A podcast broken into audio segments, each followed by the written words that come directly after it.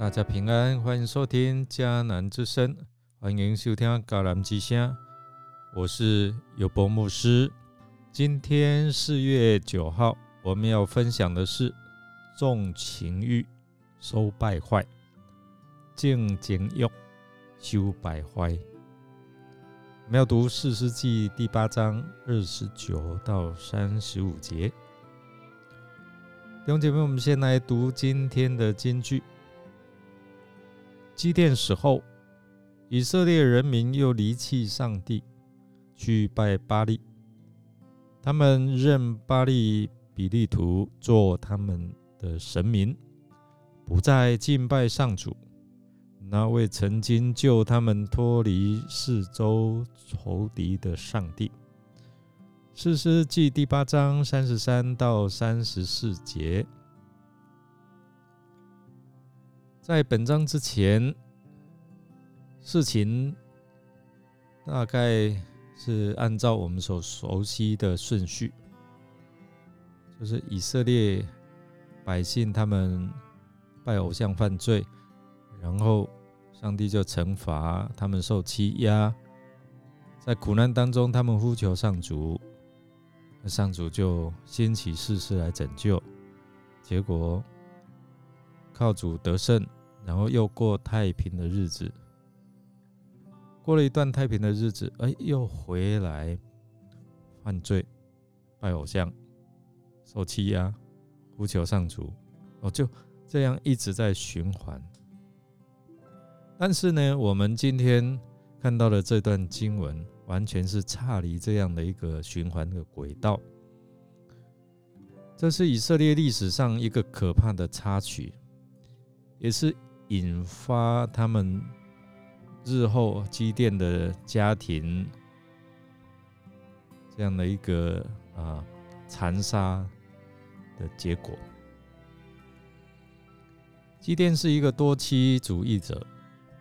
圣经说他有许多的妻子，所以生了七十个儿子。你知道吗？以前以色列人他们娶妾的原因之一，是因为他的妻子没有办法生育，所以就可能就透过呃娶妾来传宗接代。当然，我们看七十个儿子，当然不可能。是一位、两位的妻子而生。他这些妻子可能是他在战胜米甸人之后所娶的。他虽然为为神的家建立了功勋，但是却为自己的家掉在情欲的泥沼当中不可自拔。因为他所种的情欲种子，是导致日后家庭。道德败坏的这样的一个结严重的结果。圣经说，他在世间也有一个妾，他生了一个儿子，基甸给他取名亚比米勒。亚比米勒是基甸的妾所生的儿子，住在世间。这是第八章三十一节所描述的，这意味。从出生开始，亚比米勒他是他自己家庭的外人，跟基甸其他的儿子不同，他是私生子，没有继承权。随着故事的发展，我们看见他是一个觉得必须要靠自己去夺取权益的人，所以他铁了心。绝不放弃任何一样啊可以得着利益的机会。你知道古时候妾所生的儿子会被人来藐视，因此呢，我们看到亚比米勒他心里这样的一个仇恨苦毒。另外，为了要夺权势、掌王权，他竟然。与他母亲的娘家这些七舅、这些啊舅舅啊来联手，所以他们给了他政治现金，然后他去雇佣一些流氓，最后把这七十个同父异母的兄长给杀掉，成为可怕的凶手。那这个事件发生的主要场景很重要，在事件的地方，事件对以色列人来讲意义非常重大，是上帝向亚伯兰显现，告诉他这里是应许要给他的地方。因此呢，这是第一个在应许之地建造祭坛来敬拜神的地方。我们可以看在创世纪的十二章那里有提到，也是亚伯啊之子在约书亚的带领下啊进入这个地方之后，第一个聚集敬拜耶和华的地方。事件位于这里所提的两座山的山脚。过去我们谈到以利啊基利新山跟以巴路山，一边是你可以选择祝福，一边是选择咒诅。他们曾经在那边立约过，所以约书亚在啊最后。来带领这些领袖跟百姓来与神立约，因此从历史的角度来看，这是以色列人他们灵性的中心。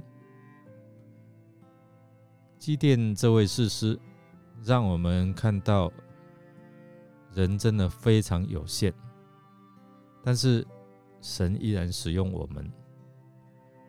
但他也让我们看到，如果我们不能始终如一的顺服神的带领，也很容易犯罪得罪这位上帝。就是基甸最后把自己跟自己的荣耀看的过于啊神的荣耀，因为他晚年的作为偏离了上主的心意。当他过世之后。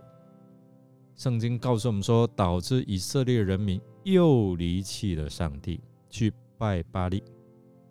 他们认巴利比利图做他们的神明。基甸虽然曾经领导过全族来征战得胜，但是他却不能领导他的家庭，特别是在情欲上，在彼此的关系上得胜。战场战场上的英雄，不见得是日常生活上的英雄。所以，我们日常生活中任何的懈怠，都可能会产生致命的问题，实在是不得不令人来警惕。这样的一个故事也提醒我们。我们真的是要恳求神来保守我们的心思意念。我们一起来默想：基甸死后，以色列人民又离弃上帝，去拜巴利。他们认巴利比利图做他们的神明，不再敬拜上主那位曾经救他们脱离四周仇敌的上帝。弟兄姐妹，这对你有何提醒呢？让我们一起来祷告，亲爱的主啊，求你保守我们的心胜过保守一切，不叫我们逞心里的情欲而行败坏之事。祈求圣灵洁净我们的心思意念，使我们能胜过情欲的捆锁，而能够在基督耶稣里面得着自由。我们这样祷告，是奉靠主耶稣基督的圣名求，阿门。感谢您的收听，如果您喜欢我们的节目，欢迎订阅并给我们好评。我是尤博牧师，祝福您平安、健康、喜乐。我们下次再见。